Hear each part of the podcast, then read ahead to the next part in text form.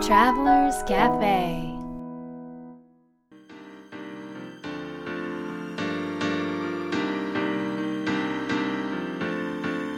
ライフトラベラーズカフェへようこそ松田美弘です。若菜です。ナビゲーターの竹井宏奈です世界各国で自分らしいライフスタイルを送っている素敵な方々にインタビューをし配信するライフトラベラーズカフェ。このバージョンはみひろさんと若菜さんが日本に来た時に各国で旅してきた時のお土産話と皆さんからの質問に直接答えるカフェトークでお届けします。今回はどこに行ってきたんですか？はいオーストラリアのバイロンベイに行ってきました。バイロンベイ、はい。なんかバイロンベイっていうとよく行かれてる毎年ね行ってる1回か2回行ってるんですけど、ええ。でもちょっとこの間行きましたらあの山火事がですね日本でもニュースになってるかもしれないんですけど、はい。うん。まあ、結構深刻といえば深刻で、ええ深刻です。あのバイロンの街に行ったら結構ね煙がうん。もう山から来てであの、まあ、僕も直接火を見たわけじゃないんですけど、はい。あのオーストラリアで100箇所くらいあの、まあ、燃えてるということで雨がね全然降らないっていうのでね、ええ。なってるんだけどね、うんまあでも別にその毎日そんなに黙々で大変かっていうと、まあ、そうでもなくてあの、まあ、だいぶね落ち着いてきたので、えーっとまあ、風向きによっては何事もないような街には戻るんですけど、うんそんなことがあったね。そうだね。ううんん。うんオーストラリアってこう夏場とか本当に温度気温が高くなっちゃってうん。水とかもこう、ね、制限されてちょっとずつ使うような時間帯があったりとかするなんていう話も聞きますけど、まあ、なんかそもそもねバイロンはお水っていうか水道を使うというよりも雨水を溜めて使ってるんですよ。あそうなんですそう。だから雨が降らないとねちょっと。そうなんですよね。だからすごくまあそもそもでも水ってねあの大切なものなのになんか私とかも、まあ、東京とかねに来ちゃうともういくらでも水道から出るじゃないですか。ね。お湯も水もね、はい。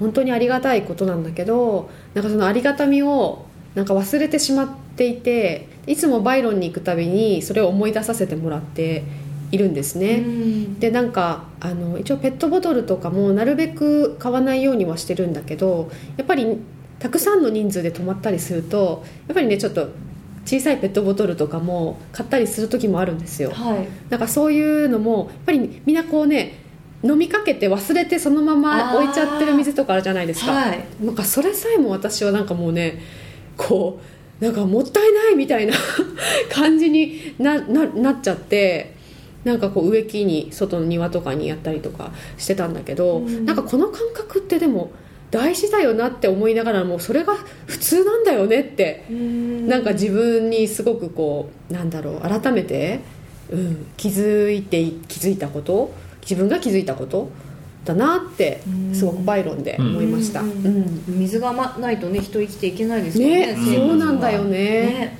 本当に。母なる水ですね、まあでも素敵なね場所だからね。エネルギーの高い場所だからね。うん。また行きたいですね。うん期待ですね、はい。はい、今回も素敵な旅でした。はい。はい、では今日のテーマに行きたいと思います、えー今日のテーマはですね時間と場所にとらわれないライフスタイルで不自由なことはありますか？というテーマです、えーこのテーマはリスナーの皆さんからの質問を元にしています、うん。えーこの今回はですね東京都にお住まいのラジオネームガイトさんよりいただいています。はい。このテーマの背景は？はい背景はですねえー時間と場所にとらわれない生き方をしていて困ること不自由を感じる点はありますか、えーうん。僕も時間と場所にとらわれない生き方に興味があるのですがうん。定期的に必要なこと、例えば美容院習い事、えー病院受診などは不自由ないでしょうか、えー家族や友人と過ごす時間が制約されないかが心配です。という背景です。なるほど。これもしかしたらこう思ってる人多いかもねうんうんうんなるほどね、そうかもしれないですね。不自由なことがいっぱいあるんじゃないかうん。まあ、生活ってさやっぱルーティン化するじゃない、はいはい。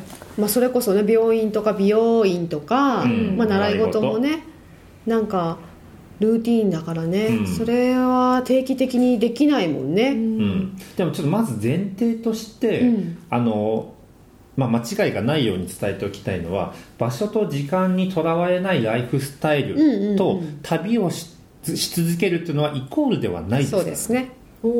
場所と時間にとらわれないで同じところに住み続ける。うん。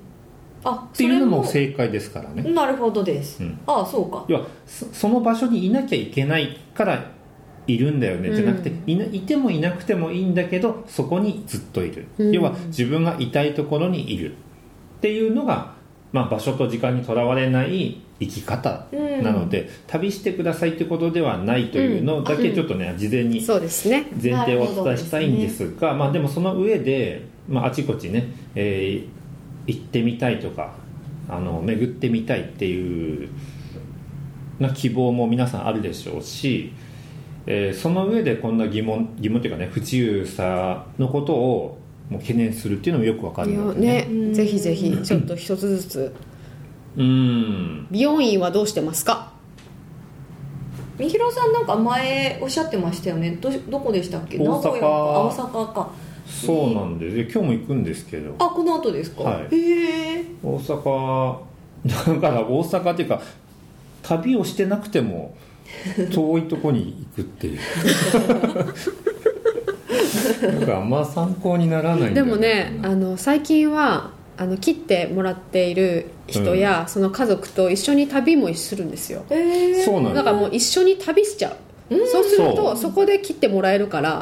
そうだから美容師の方も最初はあの時間と場所にとらわれてたんですよ。っていう働き方の美容師だったの。まあ、そうですよそれをこう僕ら長年かけてあのいろいろこう自由になった方がいいんじゃないかなみたいな話でこう自由になった結果同じほら行動ができるようになっうーん。たと問題がなくなっちゃう、うん。えその美容師の方を例で言うと、うん。あのお仕事ってどうされてるんですか？その場で調達ですか？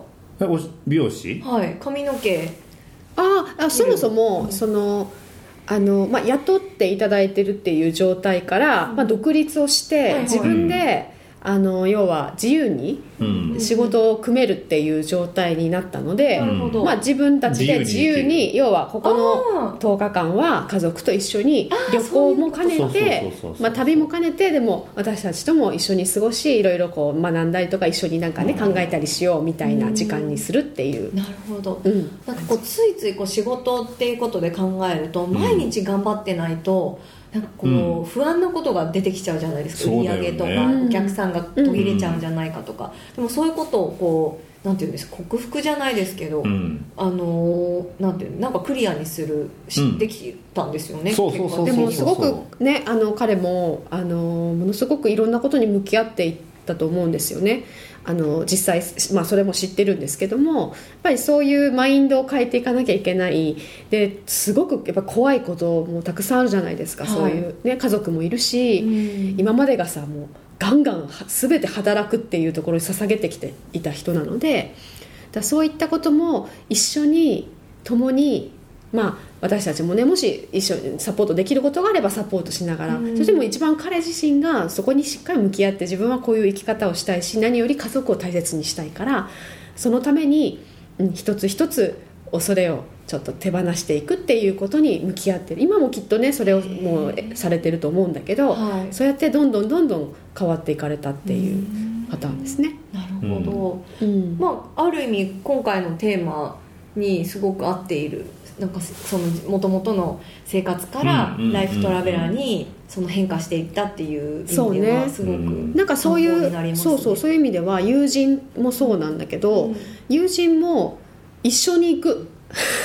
えどういうことですか？でもそそのさか家族と友人と過ごす時間が制約されないか不安ですってことは、はいはい。例えばこれどういうことかというと、えっと友人と全く違う多分生き方になっちゃってどうすれば一緒に時間を過ごせるのかなっていうことのような気がうんうんうん。するんだけど、はい。僕と逆にあの時間と場所にとらわれないからこそ家族や友人と過ごす時間が最大化されると思ってるんだよね。ああまあうん。そうですよね、こう固定で例えば朝何時から何時夜何時まで働いてその空いてる時間に何か他の仕事またやってってうん。なって、時間とその場所にとらわれている状態だとその間に家族の時間とか友人の時間って本当にちょっとしか取れないような気がしますけれど、うん。うん。逆にね上広さんのおっしゃる通り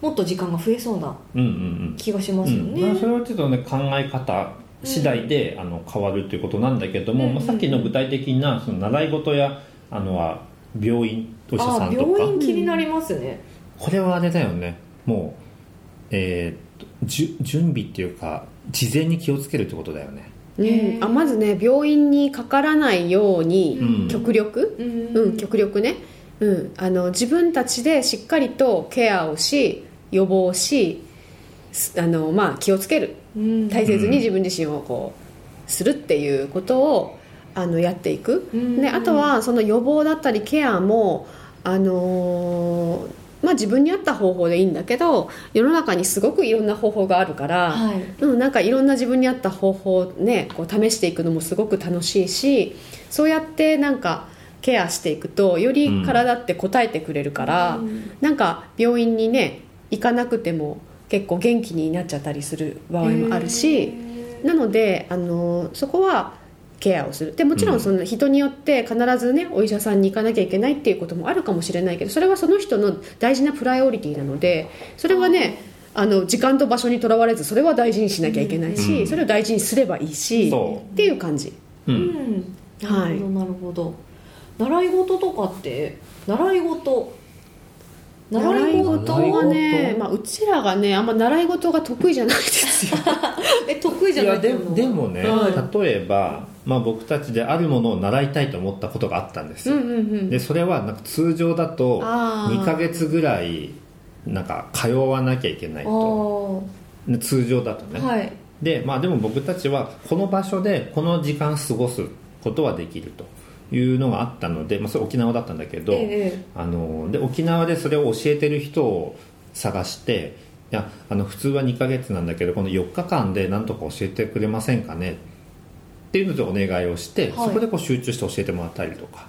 なんかそういうようなのもあるよね。そうだね。だから本当に習いたいことがあったとした時に、まあ、もちろんどこで習いたいかっていうのもね、うん。あるかもしれないけどでもなんか今の自分のなんかこうしたい生活暮らしに合った学び方ができる人と出会うっていうことも一つねライフトラベラーの生き方として、あのついてくる ある意味ご縁を引き寄せるじゃないけどもものでもあるし、あのいかようにでもできるって思ってるといいよね。そうですね、なんか習い事とかも通わないといけないっていうなんか頭がねそうか。ありますけれどそううん決してそういうのではなさそうですね、うんなんかうんうん。うんうん。まあ、習い事とかって自主練が結構大事だったりしますしね。確かにね、でもこの、まあ、相談というかはい。話を聞いて広野さんはその場所時間にとらわれない生き方をして困ることはなんかありそうかなみたいなのを感じたりしますか、まあ、疑問だとうかん。うーん。私ですか？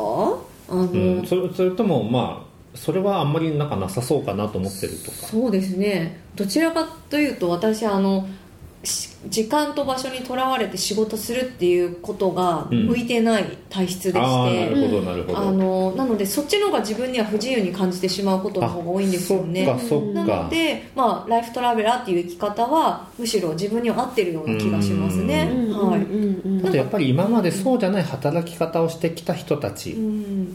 がやっぱそれそれが当たり前と思ってねやってきたわけだから、うん。その時にこうなんか考え方とかのシフトチェンジがするのにちょっと戸惑うっていうことかな。そうだね。でもなんか自分の中で何が大切だろうっていうことをもう一度改めて棚卸しするとよくいいなと思っていて、うん、本当にそこに買い物に行かなきゃいけないのかとか、うん。本当にこの相方をした方がいいのかとかこういう時間の過ごし方をした方がいいのかとかも含めて、あの改めて問うてみてで自分の中でのプライオリティをまずちょっと改めて出してみてじゃあそれを大切にするために、まあ、どんなふうに大切にしたいかっていうことをまず自分に問いかけてみたりとかしていくと、そうやっていくと少しずつ自分のライフスタイルっていう構造が見えてくるんですよ。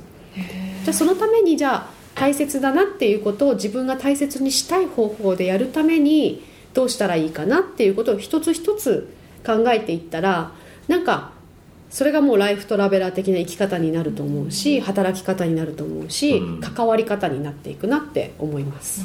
うん。なんかあの今唯一思ったのはそのライフトラベラーって何もかも全てが自由そっていうことですようね。そう。なんか、その何でもいいよって言われるとなんかこう選べないみたいな感じであ確かに今若菜さんがおっしゃったそのアドバイスのはすごく重要な気がします、こう自分でその人生をどう組み立てていくかっていうことを、本当にしっかり考えないと無限になんかこうん。う収集つかないっていうか、うんうんうん。あのもうなんか自分の手に負えなくなっちゃうような感覚が確かにあるかもしれないですね。うんうん一つ一つね、ん。できるところからちょっと時間と場所にとらわれない生き方をしてみるといいですね、うん。はい。ということで今日の質問は何が大切ですか？何が大切ですか？大切なもの。うーん何でしょうか？深いですね今日の質問も な大切なものですよね。うん。大切なものうーん大切なもの。うーんと自分に嘘をつかない。っああいいですね。いいね。ていうのを大切にしていきたいと思います。はい。はい。若菜さんは？はい。私はそこに喜びがあること。おお大事でよですすね。ねはい。みひろさんは？僕はクリエイティビティが発揮できること。うーん。うん。すごい。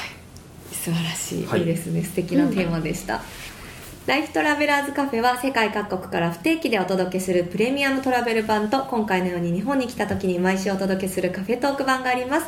皆さんからの質問もお待ちしています。次回の放送もお聞き逃しのないようにポッドキャストの購読ボタンを押してくださいね。またみひろさんと若菜さんでライフトラベラーラウンジというオンラインサロンをやっていますのでぜひインターネットで検索してみてください。それでは良い週末を。